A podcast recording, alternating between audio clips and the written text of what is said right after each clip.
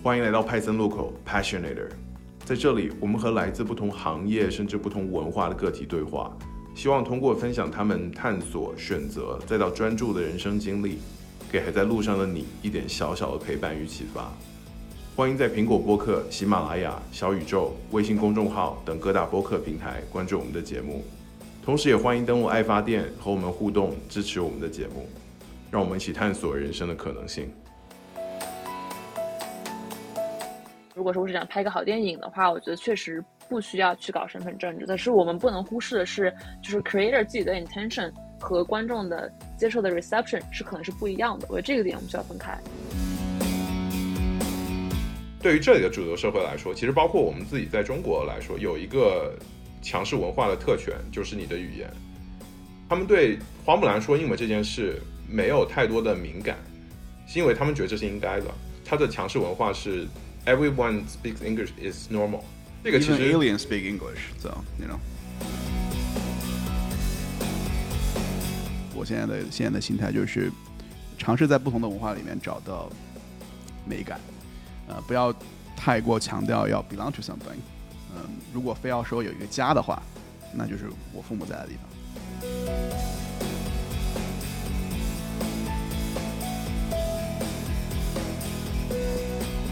好大家好，我是 Arthur，我是派森路口的主播之一。本期节目我们邀请了另外一位主播曾哥，以及我们的一位嘉宾，他叫闫妮，他目前是斯坦福大学东亚研究的硕士研究生。本期节目，我们聊一聊目前比较火的一部电影，叫《瞬息全宇宙》，或者也可以翻译为《妈的多重宇宙》。我们聊聊各自对这部电影的看法，以及亚洲女性在好莱坞电影中的形象。接着，我们也回顾了过去几年当中以亚裔为主要故事人物的好莱坞电影，包括《青春变形记》（Turning Red）、《上汽》、《摘金奇缘》（Crazy Rich Asian） 以及刘亦菲和李连杰主演的《木兰》。之后，我们也回顾了自己作为北美华人群体的一部分对于归属感的定义，以及归属感的定义如何随着时间和我们的经历而改变。最后，我也想预告一下，在下一期周末我们会加更一期节目，就是我和嘉宾闫妮的对话。我们聊一聊在日本、美国和新加坡的公共艺术博物馆如何塑造国族认同，以及他们和身份政治的关系。欢迎来到派森路口。Hello，大家好，我是 Arthur 啊，我是派森路口的主播之一。大家好，我是森哥，我是派森路口的主持人之二。这期节目很高兴请了我们在北美的一位朋友，他叫闫妮。然后其实我们这期主要想聊三个话题吧，一个是最近可能很多播客都聊过的瞬息全宇宙，或者叫妈的多重宇宙。还有一个希望聊一聊，就是这个电影和我们这位嘉宾他所做的研究的重叠的地方和相似的地方。最后，两位主播和嘉宾都聊聊关于归属感这个问题，因为这个议题，我觉得其实跟电影本身展现的这么一个几个维度，其实也相关。我们先让这个我们的嘉宾闫妮做一个自我介绍。嗯，好，非常高兴能够。被 other 邀请来这个节目，我叫燕妮，我是现在东亚研究 masters 第一年在斯坦福读，然后我之前是在 Wellesley College 一个文理学院读的艺术史和东亚研究，然后本科的时候比较 focus 在就是艺术史和策展上面，然后大三大四开始往 political sociology 和社会学方面开始靠一靠，然后现在在斯坦福做的研究也是比较偏社会学。就很开心能够聊这个电影吧，我觉得还有挺多争议，还有很多内容在里面可以聊，然后也很期待跟大家聊一下，就是关于身份认同和归属感。我相信会对这个电影感兴趣的，可能很多朋友已经看过了。我们三个可以都自己说一下，觉得这个电影大概在讲什么。就是这我第一次看一部电影，就看到大概三分之二的时候，我想走，我感觉很有一点荒诞的感觉，有点看不懂。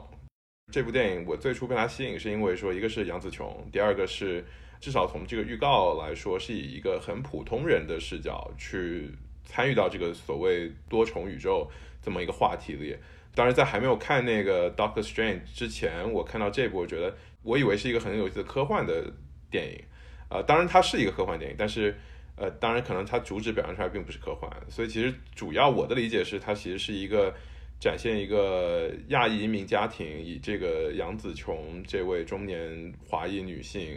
为视角去看她在她的家庭里所在的位置，以及比如说她的丈夫，她的应该是公公嘛，对吧？还有就是她的女儿，在这个过程当中，然后加入了这么一个多多重宇宙的概念，这个之间产生了一些这个故事情节。我不知道你们两位就是怎么怎么理解这部电影最开始的时候。你们两位都是文科背景的，right？然后呢，我自己是理科背景的，然后我现在在 Facebook 做也是技术相关的东西，就是纯工科或者是理科背景的人，所以可能视角会不太一样。当然也表示我对这个电影分析什么的不专业，我只能说我自己的看法，然后我为什么喜欢它。You know, prefix to that，嗯，当时看这部电影是我女朋友推荐的，然后呢，我并没有任何的 expectation，她说让我看一下，然后我就看了，然后我觉得啊，这可能是我十年来最喜欢的电影。如果非要说一个线索的话，我觉得就是这个世界有很多很多种可能性，有很多种可操蛋的可能性。唯一把你这所有的操蛋可能性 solidify，然后成为了你现在的现实，就是亲情，就是爱本身。当然，这个本身很俗套啊，就这个没有什么呃新颖的地方。但是呢，我很喜欢它的原因是因为，第一是它的视觉呈现啊非常有新意。然后呢，它虽然天马行空，虽然看似很荒谬，但是最后可以把这个线拉回亲情这个主旨。相当于 get 到我的点吧，我就特别喜欢这种打亲情牌的电影，然后呢又比较天马行空，又很有创意，又看起来比较小众，所以就是刚好戳中我的点了。电影嘛，大家有人喜欢，有人不喜欢，我觉得没有什么对错。当然，我只能说这是我为什么非常喜欢的原因。之后刚好有看到 Doctor Strange，我觉得啊这部电影简直简直完全吊打 Doctor Strange，就不管从线索逻辑，或者说它的这个表现手法，甚至是最后的主题升华吧。啊，包括那个彻底惊艳到我的是那个石头对话那地方啊，这个装逼范儿是我喜欢的，呃，所以 也说的比较杂，当然就是就是对，这是我的理解吧。嗯，我其实之前也是没有什么 expectation，就我当时去的时候也是被朋友拉去的，我之前甚至没有看过 trailer，我只是见过这张海报，然后进电影院，我也不知道它是个什么，我也不知道它是关于多重宇宙，没有任何的期待吧。然后我的第一反应是很不适。电影开始的前半个小时让我真的非常非常不适，可能因为我个人比较不喜欢这种嘈杂加上很 high stress，因为他又在那个税务局，然后又有各种各样东西发生，会让我觉得非常的 high stress，然后我自己会感受到那种 high stress，所以我当时整个人是生理上的不适，就这种感觉会持续了蛮久的，然后。再说视觉呈现上，我觉得这个非常个人嘛。像曾刚刚也说，每个人有喜欢的电影 type。我个人喜欢的 type 是那种《银翼杀手2049》的那样子感觉，所以就是这个就是相反的。就所以对我来说，这个审美上也不是特别我的 type。但是吧，我觉得他的表演手法非常有张力，各个场景混的还挺好的。然后亲情这个主线，我觉得有一些些俗套的原因是。大家对于亚洲母亲的 stereotype 就是家庭，就是他们会很期待望子成龙啊，为家庭奉献啊。这部电影又加强了家庭的这个 stereotype，就是女性和家庭这个概念。我我不想看到所有的亚洲妈妈都是必须要回归家庭这个感觉吧。这个是我对这个电影最大的不是特别认同的点，因为我觉得。杨紫琼既然说了，这是一个对中年亚洲女子的演员的一个很好的机会，包括对中年女性的一个很好的表现。那我觉得又是家庭，会不会有一些太 reinforce 这个 stereotype？两个其实我想问，一个是说这个就是中年女性回归家庭这么一个情节，从曾哥角度，这是一个最终是一个亲情战胜一切。刚刚闫妮说的是，如果这个表现的形象是中年亚洲女性只能回归家庭。它可能是另外一种 stereotype。我想问的是，它如果是 stereotype 的原因，是因为放在好莱坞或者英语电影语境下，我们并没有看到其他亚裔女性的多样性，还是其他的原因让你觉得这个是一个 stereotype？嗯，我觉得确实是英语语境下吧，因为主要是好莱坞语境下。因为如果你说你在亚洲的话，那所有电影都是亚洲人演的，它也不存在这个亚洲人 stereotype。我觉得是原因就是在美国、北美或者西方这个话语体系里面，亚洲人算是一个 modern minority 这个概念，然后再加上我觉得我从小到大的感受到 stereotype，like 父母非常的自我奉献精神，尤其是母亲嘛，很多母亲会为了孩子去放弃工作什么，在在这边，我觉得这个点有一种被加强的概念。觉得就是好莱坞电影里面，它代表的所谓的亚裔都是要么是二代，要么是三代移民，就很少有看到一代或一点五代或者是怎么样，它都是 Asian American，它没有比如说 New Immigrant 这种概念。然后，然后对于 Asian American，比如说二代的话，我们最常的 stereotype 就是开洗衣房，对吧？开干洗店，或者就是开这种小作坊。我觉得他这个非常的 reinforce 这个 stereotype。我觉得这是个很好的点。呃，我也在想，就为什么完全没有被 offended 到？我想问两个问题，就第一个是，如果我们把这个 cast 全部换成白人、非亚裔，那你觉得这个电影更让你 enjoyable 吗？第二个问题是，是不是为了反 stereotype，我们要去尽量的避免一些叙事？stereotype 的形成当然是有很多社会的原因，啊，包括你说的就是 modern minority，这是，但是呢，它是不是有一些现实的原因存在？然后呢，我们是不是要因为避免这 stereotype 去放弃一些好的故事、好的叙事？我想的是。与其说是放弃，不如说是去鼓励更多的叙事。这个导演他想表达家庭，我觉得是很好的一个点。但我觉得我们可以鼓励，比如说更多的新晋导演去表写、表达一些其他的东西。之前跟 Arthur 聊，我说你能想象一个亚洲人当 Captain America 这样的角色去拯救美国吗？很难想象，因为我觉得就是在好莱坞这个语境里面，很难有一个就是非白人去。就亚裔吧，我觉得其他种族也有，但是是亚裔去拯救世界这种概念，或者拯救美国这概念，其实还挺少。就就算之前那个上汽，他其实也是去拯救母亲这样子的一个想法，他其实并不是什么拯救纽约，或者是，其实我觉得与其说是避免家庭，或者是避免 stereotype，我觉得可以去鼓励更多各样的叙事吧，就是不要说因为是亚洲人，所以要怎么样的叙事，就是要去打开这个这个想法，就不要因为是亚洲人，所以一定要。讲什么样的故事，我觉得这样会比较好。第一个问题就是，你说如果全是白人去拍，会不会有更好的观感？我觉得很难想象。我觉得这个电影它如果全是白人拍的话，我可能不会去看。但是因为它是一个全 亚洲的卡，所以我去看了。我觉得是这样的一个一个不同点吧。那我再 poke 一下你对第二个问题的 response。你说要鼓励更多的叙事，呃，我很赞同。那是不是反过来说，不应该因为这个电影是这个叙事，就有一个 bad attribute，对吧？因为因为它也是众多叙事的之一嘛，对吧？只是可能这次这个导演他比较认同这个，或者他被这个叙事角度所感动。那我们作为观众，是不是不应该去过多的要求 become diverse for the purpose of diverse？你觉得这个 valid 吗？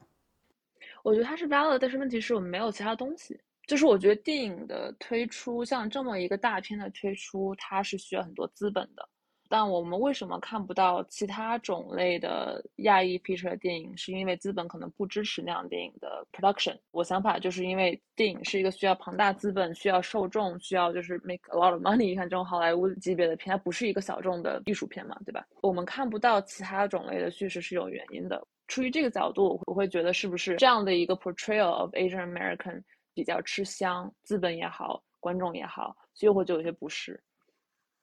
呃，我忘记了这个 producer 应该是 A two four 对吧？就他不是一个正统的 所谓的好莱坞大厂，他是专门做这种比较偏独立电影、比较偏写点电影的。不知道你之前看没看过这两个导演拍的，也是这个公司 produce 的另外一个。讲那个僵尸的，就哈利波特那个人演的骑僵尸那个，我好像看过他们那个 trailer，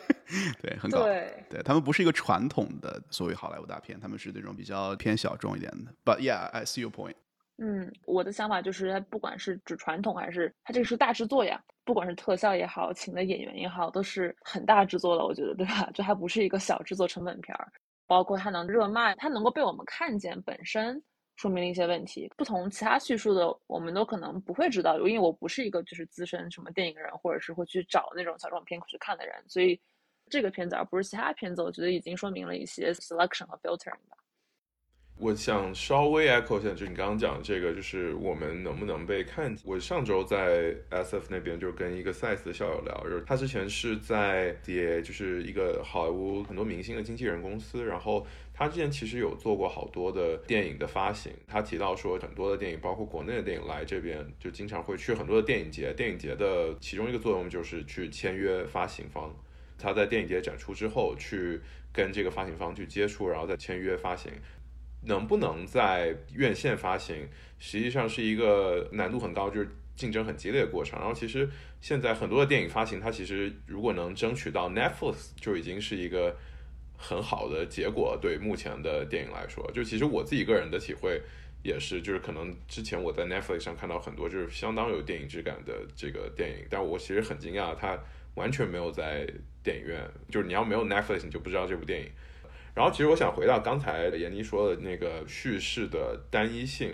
呃，因为我跟曾哥其实都不是在这儿长大，就是我们也不是说年纪特别小的时候来，就是至少对我来说，我个人不会被冒犯的原因是，我知道有很多其他的叙事。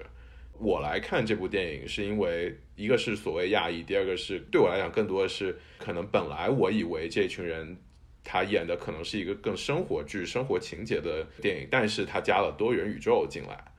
就好像是一个上海的或者在中国某一个二线城市的中产家庭，他突然有了一把光剑，然后开始 两个非常极端的东西加在了一起，我可能会为这个被吸引到，所以来看，就因为对我来说，可能我知道有很多其他的多元叙事，呃。但我其实想稍微延伸一下，因为你们也提到了其他的一些亚裔电影，我想问的是，可能你们对这几年来的一些其他的亚裔电影，你们觉得它的叙事或者说角色或者说语言，跟这部电影是是有相似或者说不同的地方？比如说那个 Turning Red，中文叫《青春变形记》，就一个变成一个红熊猫，还有之前的，比如说花木兰那个刘亦菲，还有上汽，就就我不知道这几，对，你们觉得这些？他们之间有一些联系吗？还是说给你们感觉是怎么样？我想说一个可能不太政治正确、可能要简单的电影啊。我觉得就是 Stop getting offended，like just enjoy the movie。就是一个电影就好看不好看，对吧？然后你觉得好看就行，觉得不好看就不好看，对吧？没有必要。我觉得百分之九十的情况吧，就一旦上升到这个政治正确或者是 be offended 的角度，就 it's just boring。你说那几部电影，我觉得最难看的就是花木兰。我并不是因为他说 misrepresent China or something，it just stupid。这个完全没有逻辑闭环。你说那个《青春变形记》，它也很搞笑，它的这个 context 也不中国，本质上是非常好莱坞的，但是它有一个逻辑闭环，它好看，至少作为动画片嘛，我有 enjoy 到。但作为花木兰，就是它的逻辑线条让我非常不能信服。为什么最后飞出来一个长得像剪纸一样的凤凰，对吧？Where does that come from？所以我可能想说的就是，我可以认识到一些 social justice。特别是在这种大制作的表现需要被尊重到，但是呢，just stop putting so many chains on creators。我 get 到你的点，我觉得很多人的点其实都是跟你很像的，就是为什么大家要 get offended，或者为什么大家要搞这个身份政治，就是为什么不能就 enjoy movie for what it is。关于这个电影，我个人没有 get offended，因为我不是二代移民。但是我只是觉得他表达的东西，我觉得可以，我觉得是这样子，就是本身电影这个东西它有很大的宣传性，很大的传播性。它如果是一个大制作、高票房、能够 reach 很多人的电影，它是是有一个传播性、一个潜移默化的这个功能在里面的。所以就是说，它表达的核心价值，或者它表达的一些 underlying 的一些一些 values，我觉得是很有影响力的。就是好莱坞或者是大的电影制作，creator 虽然是 artist，但是电影本身的公共性 also make them 会有一些公共性的一些责任吧。就比如说我们会说，为什么要给电影评级？因为我们对未成年人、对小孩子有责任这样的概念。所以我觉得看那 creator 本身的想法吧。如果他的想法是，那我要宣传 Asian American 的这个 value，that's their purpose。但如果说我是想拍个好电影的话，我觉得确实。不需要去搞身份政治，但是我们不能忽视的是，就是 creator 自己的 intention 和观众的接受的 reception 是可能是不一样的。我觉得这个点我们需要分开。如果我们把这个推到一个更极致的 situation，那假设就现在这个电影有一些不好的，或者是 socially unjust，或者是不 diverse 的地方，那那我在想，是不是应该让它表达出来，然后呢，让我们去 ridicule 它。说花木兰，我其实宁愿他放出来，我宁愿好莱坞花这么多钱去拍，宁愿让很多中国人觉得他很搞笑，觉得他很 stupid，然后呢，我们才能把这个 signal 给到好莱坞。This is not Chinese, right? If you're trying to film a Chinese movie, that's not what we want. That's not um, how we think of ourselves. That's not how we treat our culture. 所以就是是不是就算它是一个不好的东西，或者是有有失偏颇的东西，也让它表达出来，然后更好的让这个社会进步的方式，其实就是 ridicule 它。有这很有意思，就是比如说你说作为中国人对花木兰批评吧，这个真的美国人会 care 吗？应该不 care，还听不到这个声音，也不是完全听不到。我觉得就是在外国，at least 就是我的朋友圈里面，他是反响非常的正面，就大家非常喜欢，觉得好莱坞大片迪士尼终于有一个中国公主了这样的一个概念，因为迪士尼一直以来都是非常的 white princessy 嘛，对吧？啊，对他们来说是一个很大的进步，然后他们也觉得这个刘亦菲很美啊什么的，我觉得在我这个 friend circle 是很强的一个正面的，所以就是我不知道你所说的所谓这个 ridicule 是不是能够上升到让大家去 recognize 这个阶段，但是同时我又觉得 represent Asian American 这个东西，他其实看的人不只有 Asian American，他看的还有就是各种各样的人。我觉得这个问题其实很像，就是说我们为什么需要平权，什么需要女权，为什么需要。就是 minority rights 这种东西是一个概念，就是你要让不了解他的人去了解他。但如果不了解他的人看到的所有 media 都是只是这个 minority 的一面的话，那他们对他了解非常非常的单一。对我来说，不是 Asian American 看到这个会不会 get offended，而是别的种族或者是白人或者是其他族裔看到这个电影会对 Asian American 会有什么样的一个 reinforcing image 或者是 change of image。我想再稍微 push back 一下。我觉得是可以的，就是比如说木兰，他是 loss 亏了很多钱，然后呢，IMDB 评分我记得是五点几，没有上六，所以我觉得就是作为作为 producer 或者是 production company，他肯定可以知道，对，this is not a right play to the Chinese market，呃，所以 market will speak，I think，就算就是中国普罗大众跟美国的普罗大众没有直接的交流，但是 market will speak。第二个我想分享或者交流的观点就是。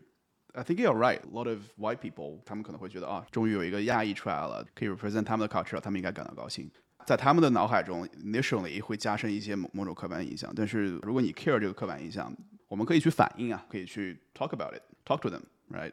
这样可能会是一个 eradicate 这种 stereotype 的更好的方式。就如果大家都不说，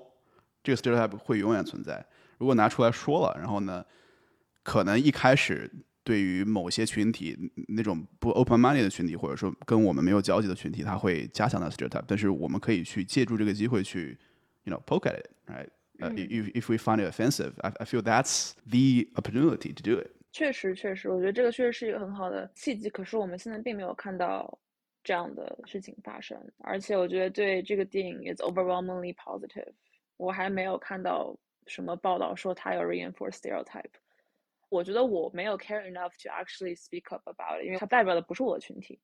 然后所以我也没有 get offended。我只是说从一个就是 representation 角度来说，可能我太 ideal 吧，就是我觉得可能对很多人来说，我这个电影已经是一个很大成功了，但对我来说就它还不太够，我觉得是这样一个想法。但之前 Arthur 提的就是比其他电影的这个概念，我觉得就是看上汽啊，就是什么那个 Crazy Rich Asians 啊、花木兰啊什么的，我觉得就还是有一些。单一吧，但我觉得是进步。我觉得不能否认它这个进步，因为以前是没有的。就所以我觉得有这个本身已经非常非常好了。我觉得确实只要有了第一步，它拍出来了，然后我们去反馈，去有一些声音说我们可以有更多更多 diverse，我觉得这个是一个很好的一步。所以就是虽然它有很多 stereotype，但是我觉得有就很好。你们刚刚提到这个花木兰，我每次看这些所谓亚裔的电影，我自己个人感受最深的是语言。当然，这一次可能给我感受最深的是他的语言让我觉得我很难受。呃，我看了一些评论文章，就是他们有提到说为什么这样呈现。首先，我想说我对他的语言的这个展现的一种不适感，就我发现也在那些英文的论坛上也有出现，就有人评论，就是对于英文的观众，他不是很喜欢这种非英语的很大部一部分的展现，因为他根本跟不上。他不知道在说什么。对我来说，可能是我知道他在说什么，但是他不断的在各种不同的语系之间去转换，让我觉得有一点可能。我不知道你们有没有感受，就可能比如我我小时候看新加坡的电影，就是这种他在中文跟英文以及 Singlish 之间不断的转换，让我感觉我看一部电影好累，我的脑袋需要不断的去适应，就这种不适的感觉。然后，但是我今天刚刚我在看一个 comment。他其实提到这样一种展现，其实是一种真实的东南亚的华裔移民家庭的一种真实的状况。比如东南亚华人移民到北美，他们的家庭当中，可能他们就是这样不同的在不断的切换的。我读的这个 comment，他提到杨紫琼是马来西亚华人，很久以前我也不知道说杨紫琼是马来西亚华人，我可能以为他是香港，他是一个祖籍福建的马来西亚华人。然后那个父亲，那个丈夫。关继威，我其实之前以为他是香港的影星，但是他父母是大陆的，然后应然后应该是母亲是香港，然后但是他在越南出生，然后后来移民到了美国，所以其实他是越南华裔移民到美国，他并没有在香港或者是中国大陆去去发展。然后那个他的老父亲那一位，我记得我在很多其他的电影里有见过这个演员，他叫吴汉章，他是应该是一九三零年代从香港移民到美国的。然后包括他的女儿，那他叫徐伟伦 （Stephanie 徐），然后他是他应该是台湾的第二代的移民。所以其实可能当我了解到了这个背景之后，我再来去去看他的语言呈现，我可能会稍微更理解一些。结合你们俩刚才的讨论，其实我觉得这个和我们所看的角度是有关的，就我们觉得这个电影给嗯哪一个观众群体的呈现，以及这个观众群体可能的反应，我觉得是有关的。比如说回到花木兰，我对花木兰的第一反应就是你要让所有人说英文，然后让我来接受这个是花木兰，就是这不可能，对吧？包括说花木兰住在永定的土楼里，它是一个就是违反基本常识的事情。但是其实我觉得刚刚你们俩讨论非常有意思的一点就是，曾哥你刚刚说的这些，我觉得对于中国观众是非常明明显的。好电影，包括花木兰，他在推广的时候，他一定是考虑中国市场的，所以他一定会把这个东西考虑进去。其实我觉得到了上汽的时候，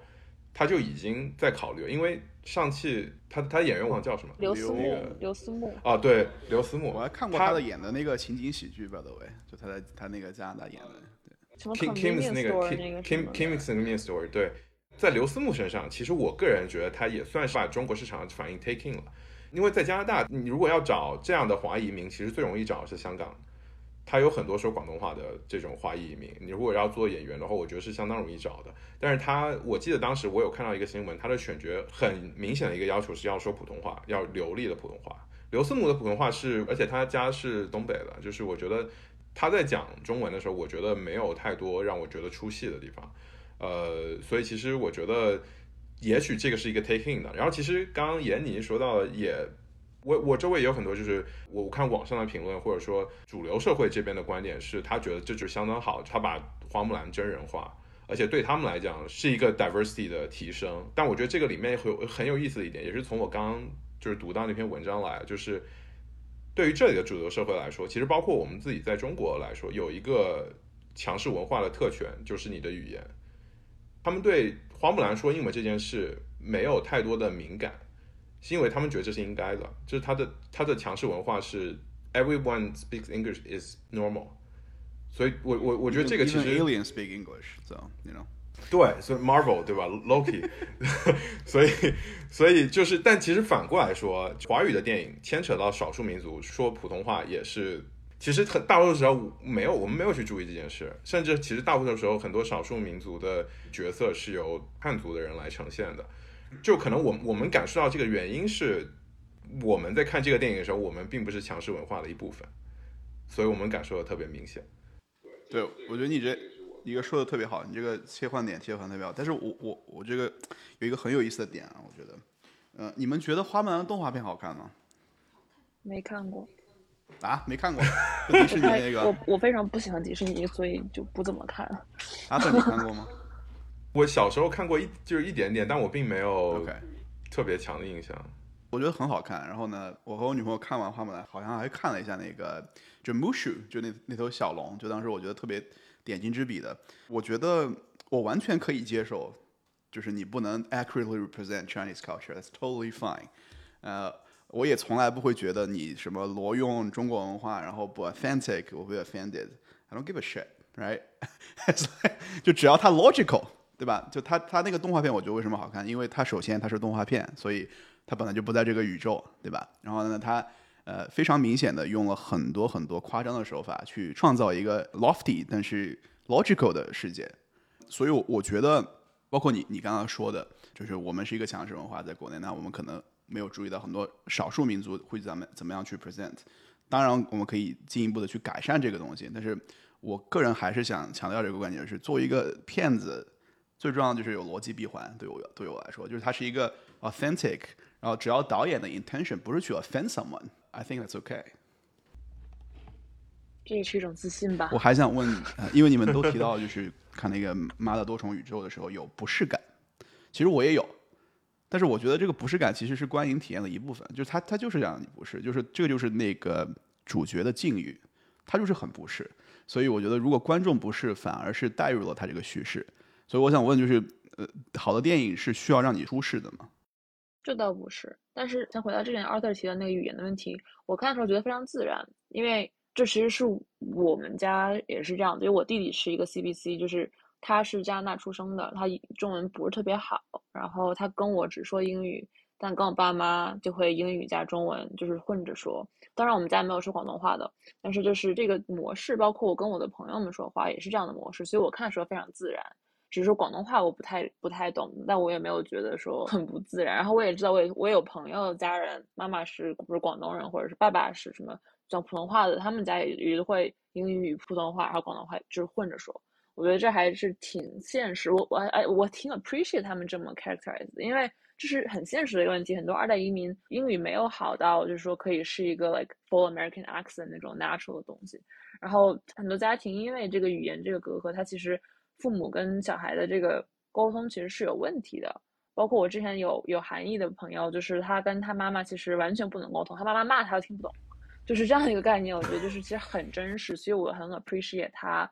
去这么 characterize 这个语言，我觉得这个做的特别好。然后关于不适这个感觉，我觉得我非常非常 appreciate 让我不适的艺术品。电影确实是艺术，但是我想我想说的是，我觉得不是是个非常好的点，因为它让你去 think，它让你去思考为什么不是，它让你去思考就是这个艺术家想表达了什么。但我觉得不一样的是，坐在电影院里面我走不开，但是在看艺术品的时候我不是我可以走。我觉得这个其实跟个人的状状态很相关吧。比如说我去艺术馆，我去美术馆，我去看看艺术品的话，我是带着我是去看美术、去看艺术的这个心情去看的，所以我会去接受。各种各样的新想法，不是，或者是就是 push me on my thinking，或者是 whatever。但是看这个电影，我当时是一个周六下午，我是去放松的。当时一是一下就不是，我整个人就嗯，就是我我完全没有 expect 到我会感到这种感觉，我会有一些 taken off guard 那种感觉。所以我觉得其实跟我个人是不是，就是我个人的这个 context 很有去很有很有关系的。但是我不是说不是是不好的事情，我觉得不是非常好。我先 echo 两点，一个是语言上的不适，就是我觉得其实我们今天讲的这几个，其实呃，可能如果能用一个 phrase 总结的话，就是我觉得其实 depends on who's your audience，就是我觉得很多的话题，我觉得完全取决于我们看的角度，或者说我们觉得它这个故事所呈现、所 target 的这个观众是谁。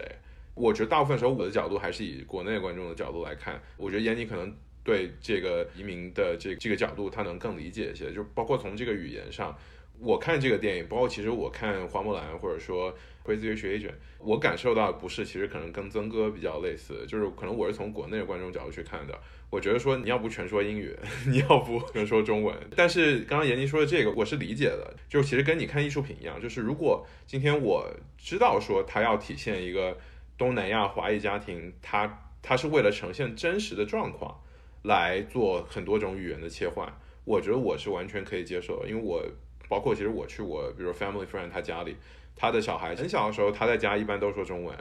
再次比如说五六年之后见他，他到了学校再到大学他就只说英文，或者说他大部分时候说英文，很少一部分跟你说中文，我可以理解这个转变的过程。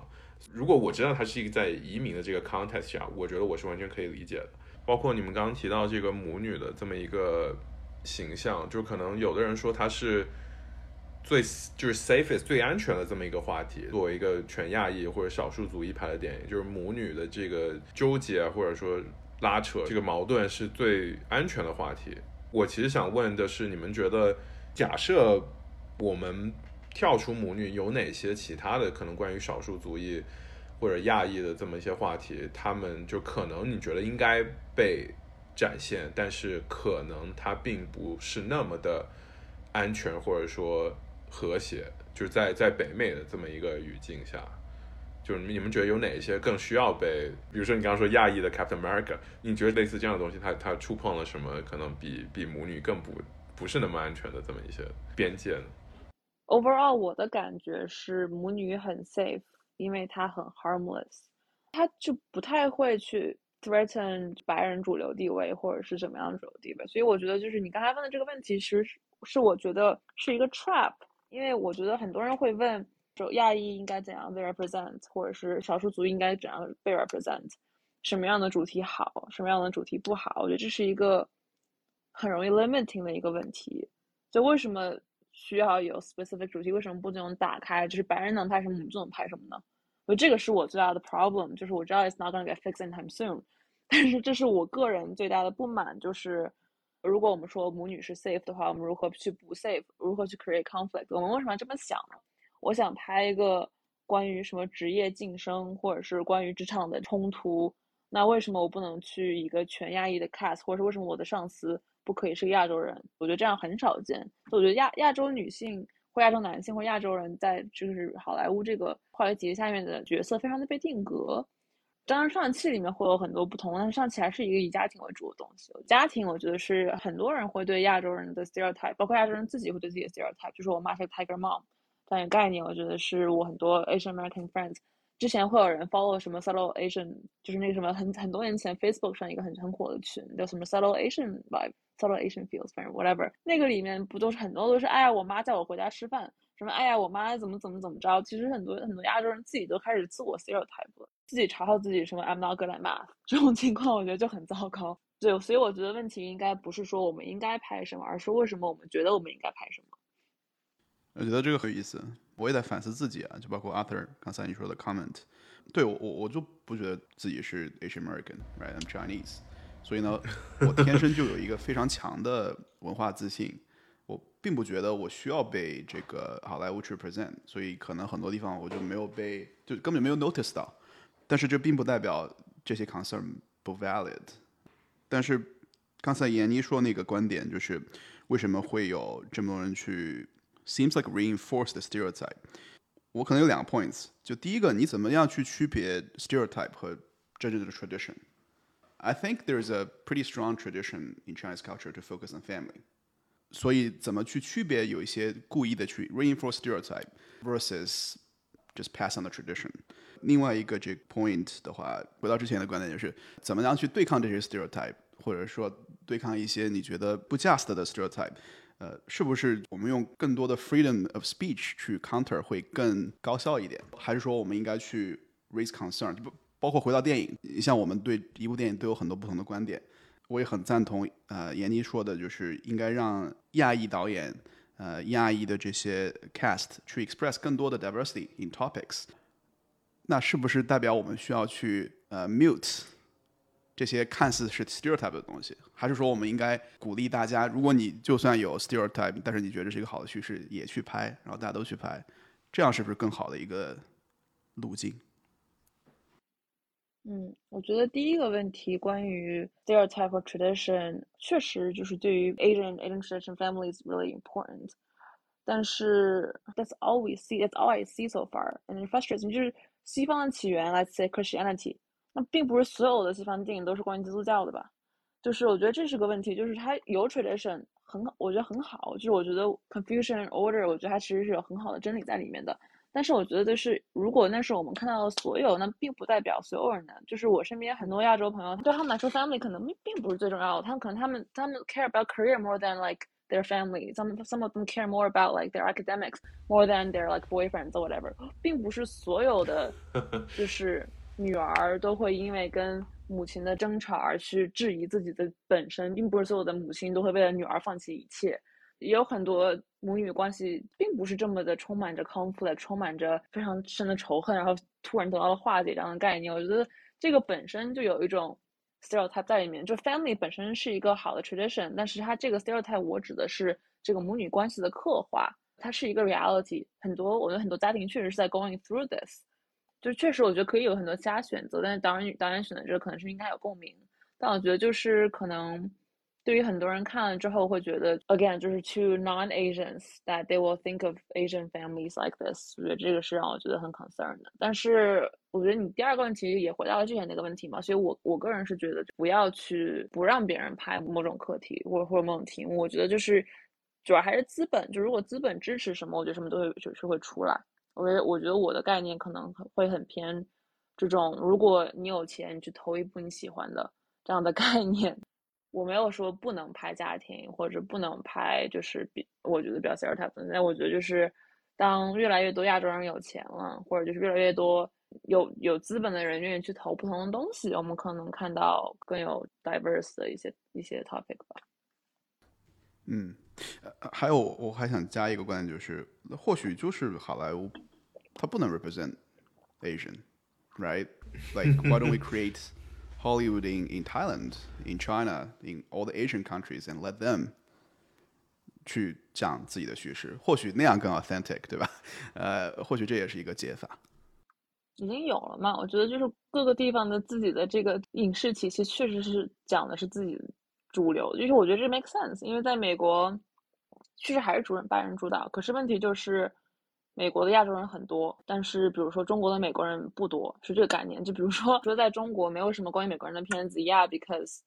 在中国的美国人也有很多，但是在美国亚裔群体很多，就是。移民啊，留学生啊，等等等等，其实非常非常多。包括如果你算上就是所有的 Asian 吧，那包再包括非非白人，就是我今天看到一个数据说，好像是今年还是明年，就是美国已经要有不到百分之五十的白人了。这个概念就是说，它不能像比如说日本或者是韩国那样拍的电影里面只有日本人、韩国韩国人，对吧？可是因为我觉得这个 representation 是要要反映一下这个社会结构的。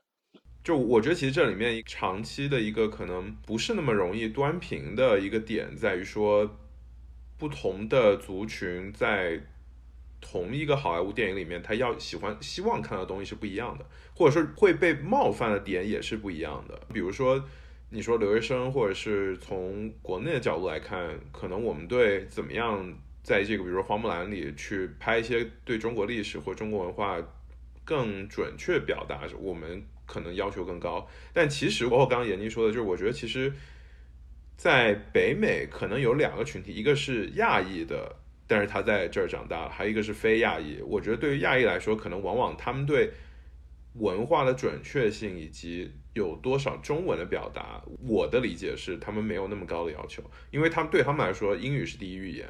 一个全英文的花花木兰，它不会有那么容易的。他他他可能觉得这是一个，其实这就可能是一个呃完全很精准对对迪士尼那个动画片的一个复刻，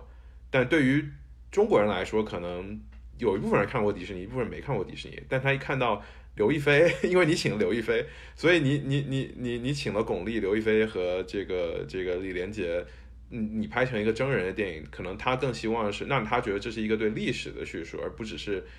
对这个动画片的这个复刻，所以我觉得可能是不同族裔在这里面希望看到不同的东西，呃，所以我我觉得其实可能对于亚裔来说，就是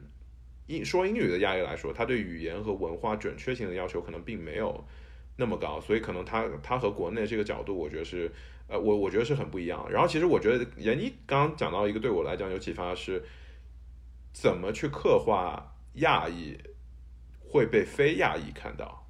，non-Asian，特别是这里的主流。那这个其实其实很多时候它不光是一个 representation，它是你会怎么去塑造其他的族群对亚裔这个族群的看法。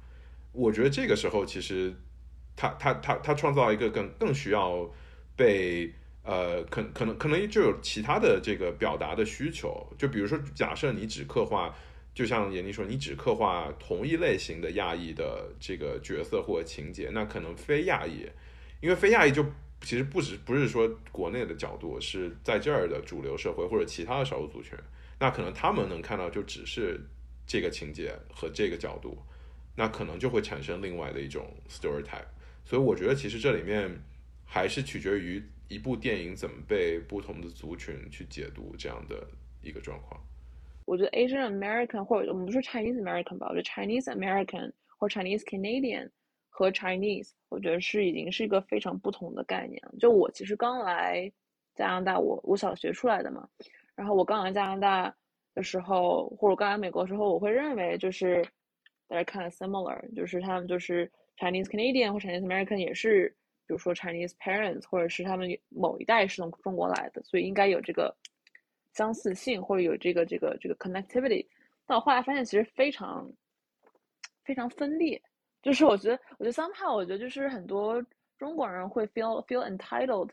就是就是中国人，I mean like from from like 就是在中国生长的人会 feel entitled to say，就是 Chinese American 也应该继承中国文化，或者是也应该就是就是学习中国文化历史。其实他们并不 care，我觉得很多时候就是就是因为他们，if you ask them they're American first，对吧？或者 they're Canadian first，Chinese 可能只是一个 heritage，可能只是一个隐隐的一个身份的事情，它并不是他。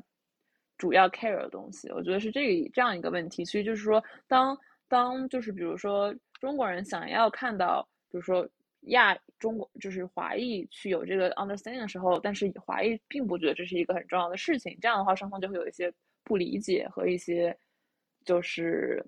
expectation 嘛，就是我 expect you to know，but I but I don't know。我觉得是有一个这样的在里面，所以我觉得这个也有可能会造成一些。其实我看到很多，就比如说。就是国内的观众会说，为什么你这个 characterize 的不准确？我们中国人不是这样的。他其实 characterize 不是中国人，他 characterize 是就是华裔，是 Chinese American。所以我觉得这个这一个点对于国内观众来说，可能有一些难以就是跳出这个认知的这个，因为你长得是你长得是中国人的样子嘛，那你怎么不像我们一样呢？我觉得这个很难跳出这个这个 trap。对我我我觉得还是一个，我觉得这个这个就有很有意思的就在于说，其实。在不同地方长大的人和来自不同文化的人对身份的定义是什么？和其实不同，那其实造成这个不同，其实也在于说不同的地方、国家、地区也好，对身份的构建是很不同的，所以造成了今天这么一个可能就不同，就是看似相同的两个族群之间，实际上有非常多可能对同一个身份。不同的理解。其实最后我想问关于电影的这么一个，就假设让你们俩来拍这个《妈的多重宇宙》，你们俩会怎么拍？一定要多重宇宙吗？我其实想稍微限定是，假设我们假设我们就拍，就是用同样的演员来，嗯，就是牵扯到不同这个多重宇宙这么一个概念，你就可能根据你们的可能关于刚才这个 comment 就是评价或者说批评啊，或者说。赞许也好，你们会怎么样重新拍这个电影？首先，我觉得我拍不出这么好的电影啊，没有这个水平，我觉得已经很 接近完美了。呃，如果我要改的话，就可能加一些就自己更熟悉的元素，对，说四川话，对吧？就不别说广东话了，对吧？呃，但是我觉得我很喜欢它的叙事线条，我觉得没有什么好好改的。啊，我还想加一个观点，就是包括我觉得大家也提到了，就如果我们再上升一个高度，就是。呃，怎么去 promote diversity？怎么去弥合不同族群之间的误会也好，或者是不理解也好？我我始终觉得，就是唯一的方式其实就是 express yourself。呃，and also equally importantly is allow others to express，对吧？就包括我们说，我们有有些人不喜欢这个电影，有些人喜欢这个电影，但是不要轻易的，我我个人觉得，不要轻易的去呃 take offense。and ban their rights to express，对吧？就是我们可以说这个电影我不喜欢，但是我我觉得呃，除非是很原则性的问题，啊，比如说明显的歧视中国人、歧视亚洲人，呃，you know allow these directors to keep doing what he or she wants to do，然后呢，我们再去拍其他的东西，呃，让让不同的误解可以被 raise 出来，然后去我们可以去弥合它。包括像闫妮刚刚说的，有些中国观众他们可能看到看到一道中国人的脸就有一一定的 expectation，是吧？然后他们表达出来了，那或许像闫妮或者是有一些 multicultural background 的人就可以去 correct 他们的 assumption，这样这些东西才会被消除。呃，我并不觉得就是轻易的去让别人不去表达，或者是让别人不发声，这样就是一个好的沟通方式。嗯呀，呃，如果我记得。如果我记得准确的话，其实他是这样拍的吧，对吧？就是最后的就没有扩张扩成功，但是就是最后他闪过了很多片段，就是每一个对每一个宇宙的都都和解了，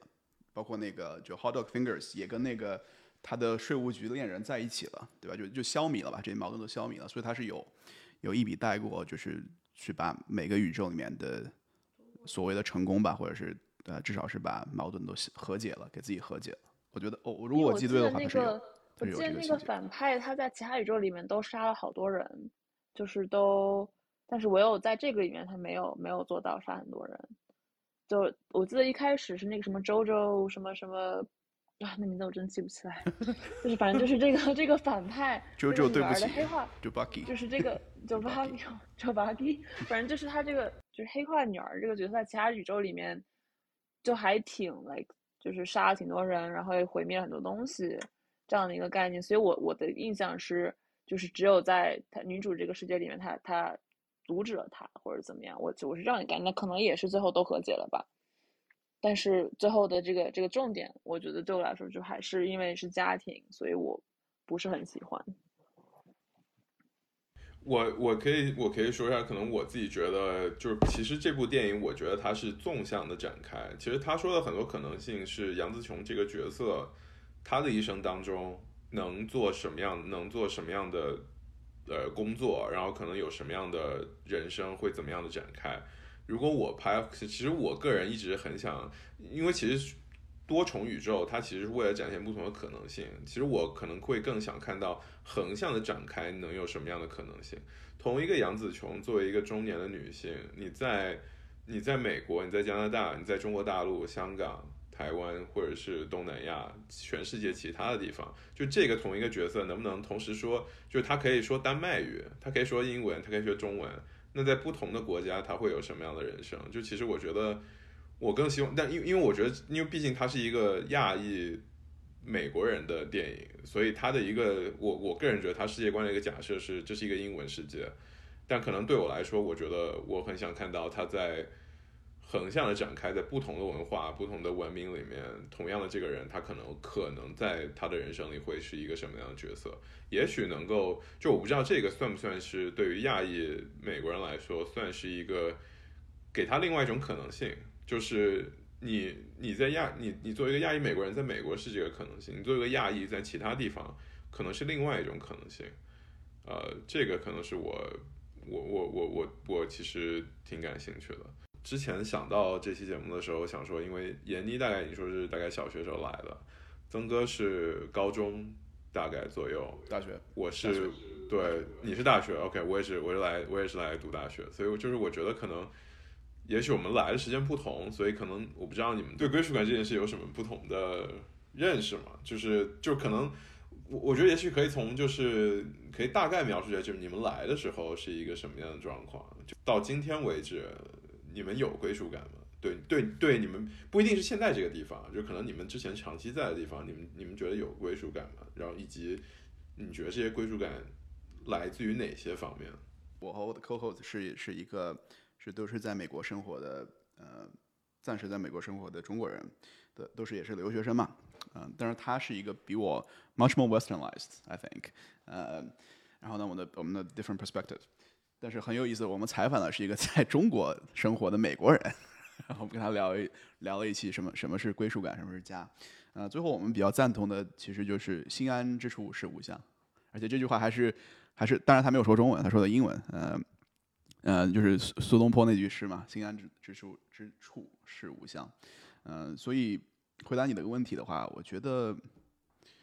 归属感是一个很奢侈的东西，对我来说，呃，因为因为从小生活的原因，就是包包括父母父亲的工作变动啊，然后经常搬家，呃，包括我这个上小学的时候跳过两级，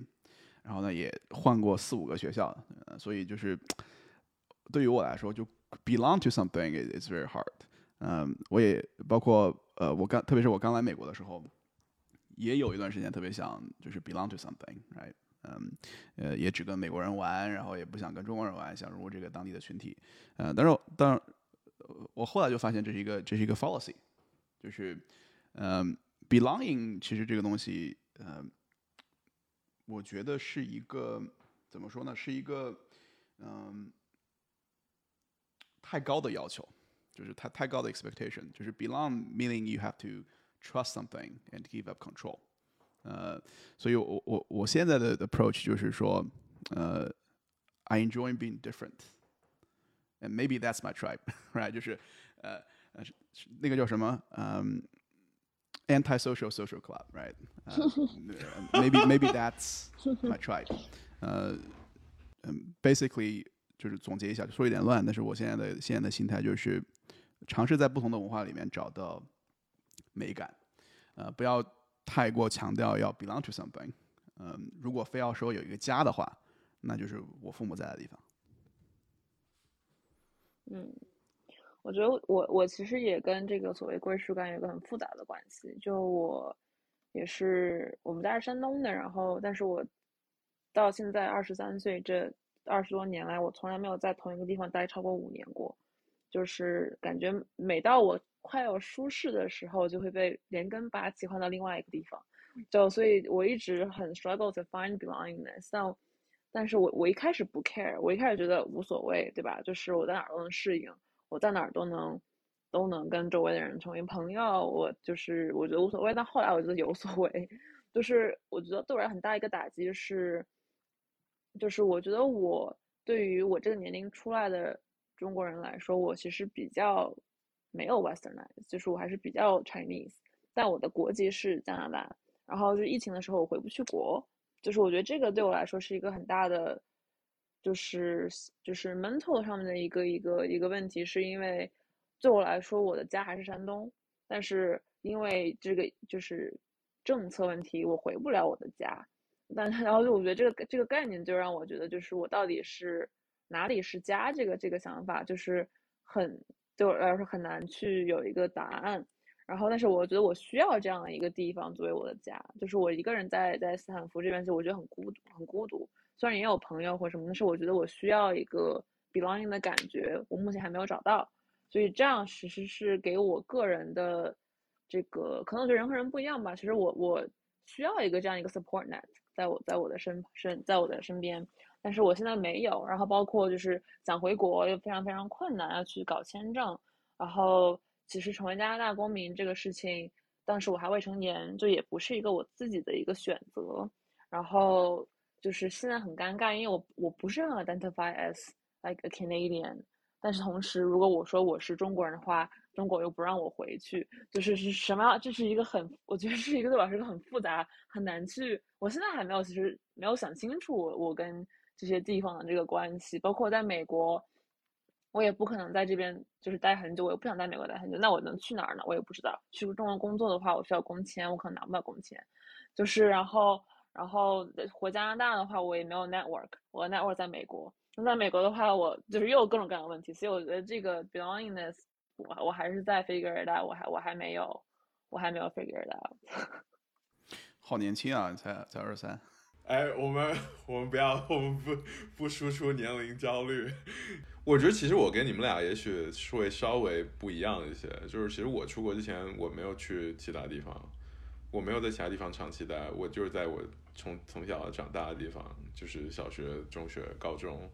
然后我我其实我有我有我可以说我有一群呃最好最好的朋友，就是就是我们都是同一个地方从小一起长大的，然后我觉得。我我当然，我觉得，我觉得是我从我出国之后，呃，我我我可能没有像之前一样有这么多机会长时间，呃，去跟我可能最好的一群朋友，就在在国内跟我从小一起长大一群朋友，就可能大家都在不同的地方了，但是，呃，我们其实一直都都经常联系，只是说没有 physically 就是面对面的见。当然，就可能之前是我我之前疫情之前，我每年都回国。所以其实不管是回去实习，或者是工作，呃，或者是就是纯粹回家，我觉得也，我不知道一一年一次，我觉得还就是对于我觉得对出国来说，可能算蛮经常了，就是都能见到朋友。然后我觉得其实刚才闫妮说这个 support network，我觉得这个其实我个人也蛮需要的。我觉得这个。我我觉得可能跟跟我在的地方也有关系，因为我出来之后，其实我没有像像两位可能在不同的地方，就其实我过去的可以说过去十年，基本就在西海岸，就是在加拿大的西海岸，所以所以嗯，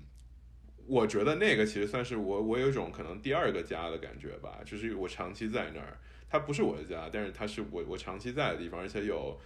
有家里的朋友，还有呃。同学，当然同学，我觉得可能跟你们两位经历可能会比较像，因为这种这种同学他跟国内的同学不一样，他是可能他每学期会换的，就每学期都会有不同的人，可能 你们你们你们一旦不选同一节课，这个人就是这辈子在你生命里他就消失了，他 不会出现了，所以所以嗯，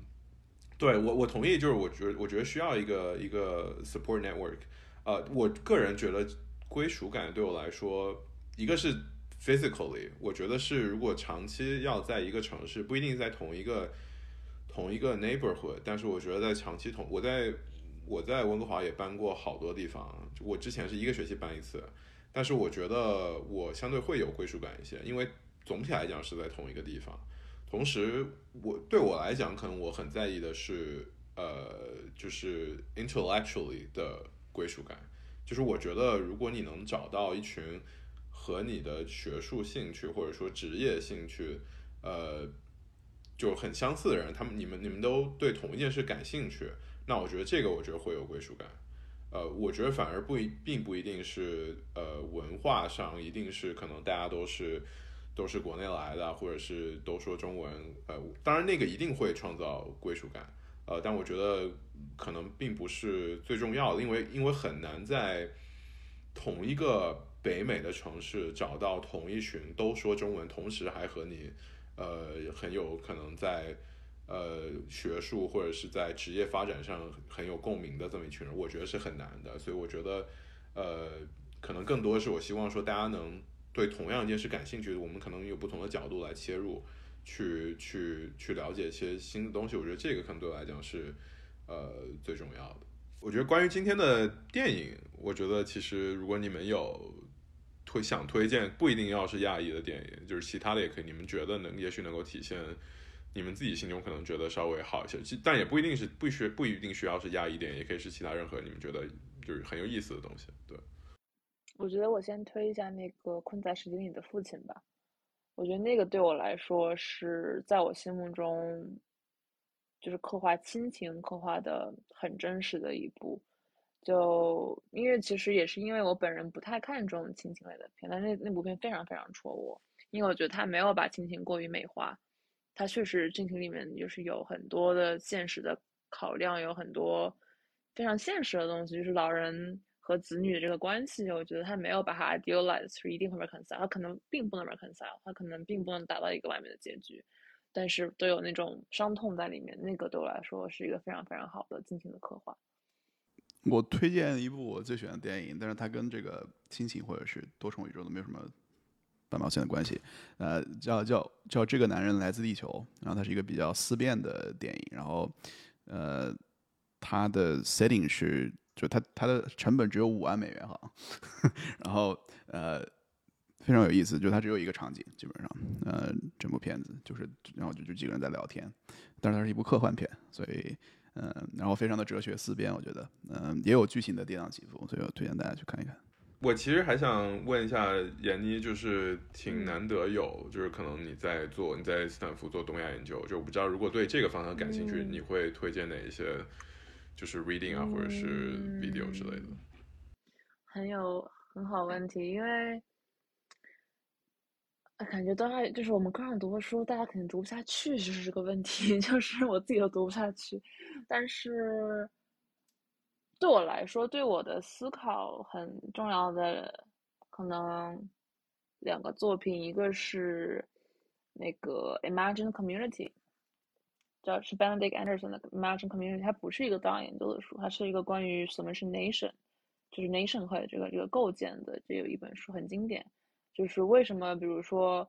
嗯，我和一个素未谋面的中国人可以有一种就是我们是手足的感觉，就是有一种就是同族的感觉这样子一个概念，反正就是 Imagine Community 是对我来说 theoretically 很很有很有影响的一本书，然后另外一个是本雅明的。The work of arts in the age of mechanical reproduction，呃，这个就比较 artistic，但它对于就是所谓一个艺术品的 aura 和它进入了工业时代之后，开始了大大量的这个 production 之后，对这个 aura 的这个影响，我觉得对我对我去理解当今这个世界 NFT 也好，或者就是什么 print 也好，或者是画廊也好，就是真正去看画也好，一个很好的框架。然后东亚研究方面的话，嗯，我最近在看周老师的书，因为我在跟周老师做研究。周老就是周雪光的那个《中国国家治理逻辑》，呃，我觉得是对了理解就是中国的 governance 是一个很好的一个入门。然后就我之前还读了一本，哎，这个名字我可以之后再补给你。那之前我读了一个，就是关于汉族的 construction，就是我们所认为汉族那么那么 natural 的一个东西，是一个非常 constructed 的东西。那个那本书我非常喜欢，那个我之后找找书名发给你，我现在记不起来了。呃，我可能就推荐一个，我昨天刚看到，但我觉得我我还没有看完，但我觉得它包含了一些可能关于目前，因为我最近可能关心更多的是。包括我自己之前在写写 paper，所以我觉得我关心比较多，就可能目前的 current event 吧，就是不管是俄罗斯或者是呃亚太，我觉得这本书可能包含了一些帮助我们理解目前可能经常提到几个概念的的书吧。就可能性的艺术是这个理想国出版的，呃，作者是刘瑜，一个清呃清华的一个政治学教授，他是哥伦比亚政治学的博士，然后。呃，理可能性可能性的艺术，然后副标题应该叫比较比较政治。对，我觉得这个其实挺有挺有意思的。然后可能如果再听，就成前前一段，我觉得前一段看上一期的十三幺，就是那个嘉宾是谁我忘了哦，钟书和。对，我觉得那呃许志远对话钟书和，我觉得那一期，因为我觉得其实十三幺。嗯他，我觉得他有他有节奏的，就是他他其实不会一下子把所有那些他都很有深度的人一下一一下子扔给你，我觉得那样可能对听众来讲压力很大。我觉得其实他每一期他他有一两期其实是没有什么深度的，但他他在试图找深度，但是我觉得呃每每一季可能都有这么一两期，我觉得比较 impressed 的，就是一个当然一个葛兆光，但我觉得钟书和这期我觉得。可能对于个人来说，他里聊到的东西，可能我觉得可能更更有一些共鸣吧。对，嗯，我也可以推荐一本书或者两本书，最近在看的。第一个是那个叫，就是这个名字巨长那新加坡人，新加坡印印度裔那个哥们儿，呃，就是 Has China Won，但是听起来就好像很吹捧中国，但是他。我觉得有很多很客观的分析，包括现在的一些一些建议吧。嗯，还有就是另外一本我推荐过很多次的，呃，叫嗯，就是 Vidalio 那本，嗯，Changing Changing World Order。然后如果不想读的话，在呃在在网上也有他的视频，那但是我非常推荐可以读完这本书。对，那本我之前有看到过，我看到过他的好像一个宣讲还是什么，就是一个对他有一个 YouTube 视频。嗯，做的挺好。感谢两位，感谢两位的分享。谢谢两位，聊得很开心。